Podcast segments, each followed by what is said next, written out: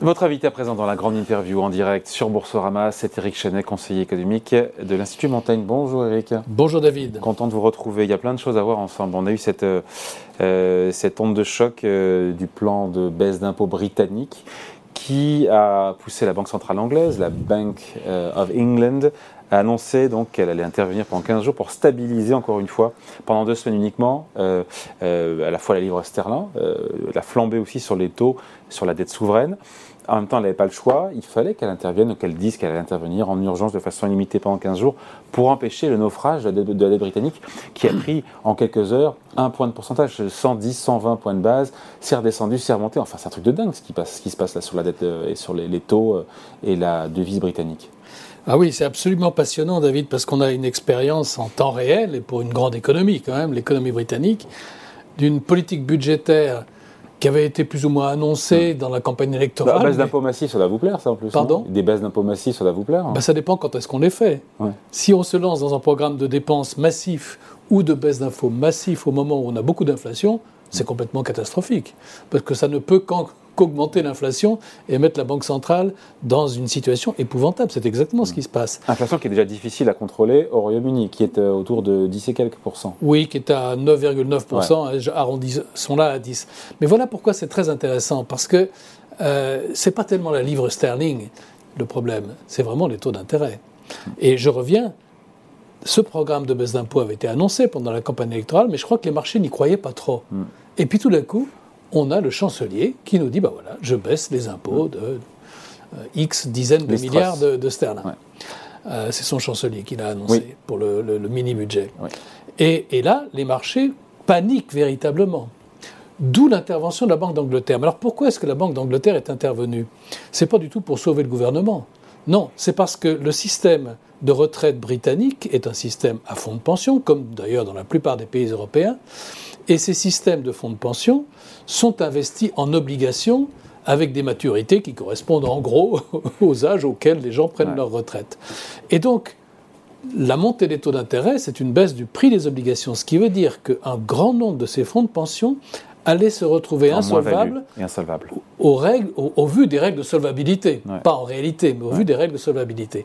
Donc la Banque d'Angleterre est intervenue, lié, pardon, au mark-to-market, lié au fait qu'il faut Exactement. revaloriser dans les Voilà. portefeuilles leur des capital s'effondre. Voilà. Mais par contre, leurs engagements sont toujours là. Et donc la Banque d'Angleterre intervient en achetant des obligations à long terme. En urgence, on parle d'un truc. En urgence, 65 milliards. Enfin, c'est quand même des, des choses extraordinaires, dans le fond, pour éviter une crise systémique des fonds de pension. Je vous passe les détails des dérivés qui vont derrière.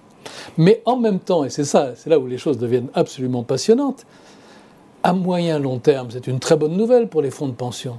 Parce que les fonds de pension ont des engagements, c'est les retraites qui doivent payer, et puis ils ont des actifs qui sont quand même essentiellement des obligations. Du fait que les taux d'intérêt montent, le calcul de la valeur des engagements futurs baisse parce que les taux d'intérêt sont plus élevés. Et donc, cette opération de, euh, de secours de la Banque d'Angleterre évite la crise financière que le Royaume-Uni aurait connue et prépare, si les taux d'intérêt restent élevés, une situation dans laquelle les fonds de pension seront en bien meilleure santé qu'ils ne l'étaient auparavant. Et ceci me fait penser à la chose suivante. En Europe, de la zone euro, on a euh, beaucoup de compagnies d'assurance vie. On a aussi des fonds de pension. Et si jamais les taux d'intérêt se mettaient à monter très fortement, ce qui est le cas en Italie aujourd'hui, on aurait exactement le même problème. C'était, je voulais en venir là. Enfin, quelle leçon on en tire Voilà. pour nous, Européens Alors, je, je peux vous dire, comme euh, ancien économiste d'AXA, qu'une des grandes craintes des compagnies d'assurance vie, bon, pour les assurances dommages, ça n'a rien à voir, c'est une montée très rapide des taux d'intérêt qui se traduit, comme vous l'avez très bien dit, David, par une dépréciation du capital. On l'a déjà en zone euro. Alors, on l'a, mais écoutez, c'est presque rien. Regardez, le 10 ans américain est à, À 4. 3,9, oui, bon, euh, il fluctue C'est un pas petit violent, peu. on était à 2 en début d'année, Oui, même pas. oui. On était en, à 1, Allemagne, 3 quarts. en Allemagne, il est à 2,3. On Donc il a augmenté. On était à zéro. Mais cette augmentation, ces 200 points de base, c'est quelque chose qui est absorbable. Imaginez qu'on soit au taux américain à 4%, qu'on soit passé de 0 à 4%. Là, je vous garantis que les compagnies d'assurance vie, surtout en Allemagne, où elles sont mal capitalisées, où le système n'est- hausse a été pas assez robuste, progressive. Oui, elle a Parce été que, euh, limitée et progressive. Parce qu'au Royaume-Uni, on a eu encore une fois 100 points de base dans- en, en quelques Exactement. minutes. Quoi, à, la suite d'une politique budgétaire totalement absurde. hein. Baisser les impôts, c'est peut-être bien, mais je le répète. hein, faire de la stimulation budgétaire, parce que c'est à ça que ça revient macroéconomiquement, quand on a une inflation à 10%, c'est vraiment se tirer une balle euh, un petit peu au-dessus du pied. Va en hein. récession aussi à cause de l'inflation. Pardon Parce que le pays va aussi en récession. C'est pour éviter la récession que le gouvernement britannique fait ça.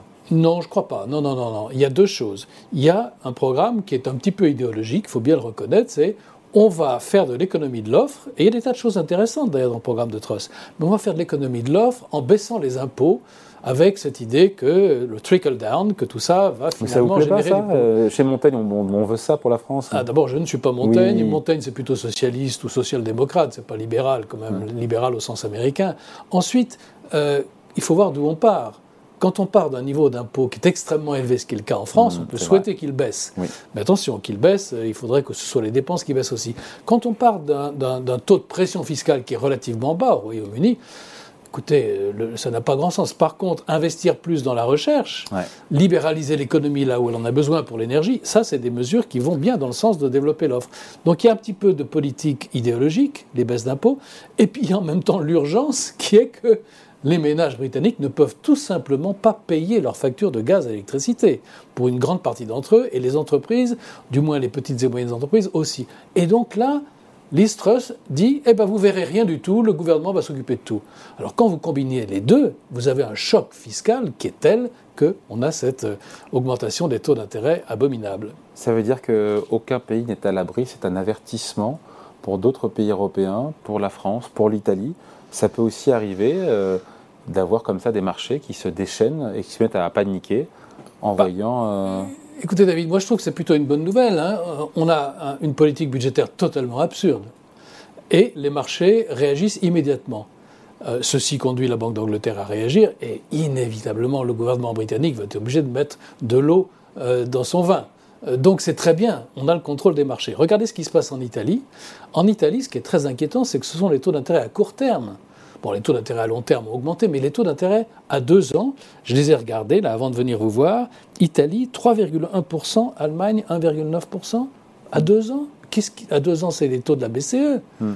Qu'est-ce qui peut expliquer ça? Ben, C'est une défiance des marchés vis-à-vis d'une politique économique en Italie qu'on ne connaît pas encore euh, très bien, mais qui pourrait être dangereuse. Donc là, c'est pas mal d'avoir des marchés qui vous disent attention, ne faites pas n'importe quoi, hmm. parce que ceci peut conduire à euh, des fortes variations des prix d'actifs. Alors, on a quand même une protection, si je puis dire, dans la zone euro. C'est que euh, les politiques budgétaires, quoi qu'on dise, sont très contraintes. Et heureusement, on ne peut pas faire tout à fait n'importe quoi. Quand la Grèce a fait n'importe quoi, il y a eu une crise terrible, il a fallu les renflouer. Les Espagnols faisaient un petit peu n'importe quoi euh, lorsqu'il y a eu la crise de l'euro auparavant. Hein. Ils avaient laissé un boom dans la construction à atteindre des, sommets ahurissants. Eh bien, euh, on est beaucoup plus contraint, donc je ne crains pas trop ce genre de crise pour la zone euro. D'autant qu'il est dangereux de défier une banque centrale Alors, euh, ça dépend laquelle. Défier la Fed, oui, c'est dangereux. Vous voyez qu'en Angleterre, on est dans une situation qui est presque inverse. La Banque d'Angleterre est obligée de venir au secours du système financier, donc d'une certaine manière au secours du gouvernement. Et donc en Angleterre, ça ressemble un petit peu à euh, les autorités budgétaires imposent une situation de fait et la Banque centrale doit s'adapter. Et la Banque Centrale Européenne, on le voit bien, elle devrait a priori, quand on écoute les déclarations des différents euh, euh, responsables de l'institution, c'est a priori 75 points de base de plus euh, lors de cette prochaine réunion du, mois d'octobre. Elle n'a pas le choix, Christine Lagarde, parce que qu'il y a l'inflation ne faiblit pas, parce qu'il y a l'euro qui décroche face au dollar. Pour toutes ces raisons-là, elle est obligée de continuer sur son chemin. Alors, euh, je, trouve que c'est quand même extrêmement difficile, que les, décisions des banques centrales aujourd'hui sont extrêmement difficiles à prendre, et je le dis avec d'autant plus d'humilité que moi je pensais au mois de juin qu'elles seraient beaucoup moins agressives qu'elles l'ont été. En réalité, euh, c'est la Réserve fédérale qui dicte d'une certaine manière les politiques des autres banques centrales et de la BCE en particulier. La Réserve fédérale, il semble, a décidé d'aller au moins à 4% sur les taux d'intérêt à court terme. Ah, largement. Euh, oui, 4, voire plus, puisque dans les prévisions, ça va même jusqu'à 4,5%. Je parle des prévisions des membres du, comité de politique monétaire, voilà, le FOMC. Moi, je ne pense pas qu'ils iront là, mais comme je me suis trompé, ma foi, je ne le dis pas trop fort. Euh, non, je ne le pense pas parce qu'il y a une récession qui se pointe un peu partout. Hein. Elle aurait pu se produire plus tôt, mais finalement. quand on écoute Jérôme Powell, il s'en fiche un peu. Il a dit, mais on, fera le job jusqu'au bout, jusqu'à oui. que l'inflation soit terrassée. Alors, attendons de voir le, chômage remonter. Peut-être que le langage changera. Mais pour être crédible, on est obligé au moment où l'inflation est quand même proche de 10%, euh, de dire non, ce n'est pas notre problème, notre problème c'est l'inflation. Et puis une fois qu'on verra l'économie fortement ralentir, ce qui est inévitable à mon avis, et beaucoup plus en Europe d'ailleurs qu'aux États-Unis, les banques centrales changeront de ton. Mais voilà, pour la Banque centrale européenne, il y a un vrai problème, c'est que du fait que la, Réserve fédérale américaine a, pris finalement les choses au sérieux, elle a quand même retardé les bonnes décisions pendant un an, hein, parce que l'inflation, il y en avait même avant le Covid aux États-Unis dans le tuyau. Bon, non, mais oui, mais c'était quand même dans le tuyau, on le voyait ça sur les coûts salariaux. Donc la Fed fait le boulot. Mais ce faisant, elle exporte l'inflation américaine au reste du monde, et à l'Europe en particulier, par l'appréciation du dollar, qui n'est pas du tout voulu par la Fed, hein, mais qui est une conséquence de sa politique monétaire. voilà, donc on se récupère de l'inflation américaine en Europe. Mm. Et ceci oblige, je pense, ça fait partie des choses qui obligent la BCE à suivre d'une certaine manière la Fed, même si nous allons droit vers la récession. Tout en étant en contre-temps, puisqu'on y va tout droit vers la récession. Ça qui est terrible. Voilà. Il y a un effet ciseau qui est violent. Quoi. Oui, ah, complètement. Et je pense que euh, ceci. Et qui peut mal se terminer, ceci va, ou, qui finira par rétropédalage. Il va y avoir un, presque un conflit d'agenda ou de, de, calendrier. Euh, S'il y a des signaux qu'à la Fed, on se dit on a passé le pic d'inflation. Et quand on regarde les anticipations d'inflation, d'ailleurs, de l'enquête faite par la, fédérale, par la Réserve fédérale de New York, les anticipations commencent à baisser. Donc si la Fed commence à envoyer des signaux disant ben, on pense que le pic d'inflation est passé, je crois que la BCE, dans ce cas-là, se dira bon, on n'est peut-être pas obligé d'aller jusqu'à 3%, 3,5%. Puisque nous avons une récession causée par le choc énergétique, qui est un choc d'offres. Il est où le seuil de douleur sur les taux longs? À la fois, notamment aux États-Unis. On est à 4 pour l'instant. Les marchés actions corrigent évidemment, mais pas, de, pas de panique quand même. Hein. Bah non, écoutez, on était à 4% fin 2018. On revient à 4%. Alors la différence, c'est qu'on y remontait très rapidement à 4%, puisque la Fed a changé d'avis. Donc le seuil de douleur, il dépend de l'état de l'économie. Dans une économie qui rentre en récession, où le marché immobilier, c'est très important pour les États-Unis, donne d'énormes signes de faiblesse, on n'est pas loin du seuil de douleur. C'est pour ça que je ne suis pas convaincu que la Fed ira aussi loin qu'elle le dit. La courbe de taux est inversée aux États-Unis. Les marchés se disent bon, ben d'accord, vous allez le faire. Donc pour vous, la Fed se revenira à un moment ou l'autre Moi, je pense que la Fed devra revenir sur ses décisions au cours de 2023. Ça va évidemment dépendre de l'ampleur de la récession. Je le répète, hein, la récession va être bien plus forte en Europe qu'aux États-Unis. Les États-Unis produisent de l'énergie, produisent du gaz. Nous, on n'a plus de gaz et on a fermé les centrales nucléaires. Donc nous, on s'est mis dans la situation la pire qui soit, donc on aura une récession plus profonde. Hmm. C'est pour ça que la BCE est dans une situation difficile. Bon voilà, merci de passer nous voir. C'est toujours passionnant de discuter avec vous. Eric Chanet, conseiller économique de l'Institut Montaigne, invité de la grande interview en direct sur Boursorama. Merci Eric. Merci David.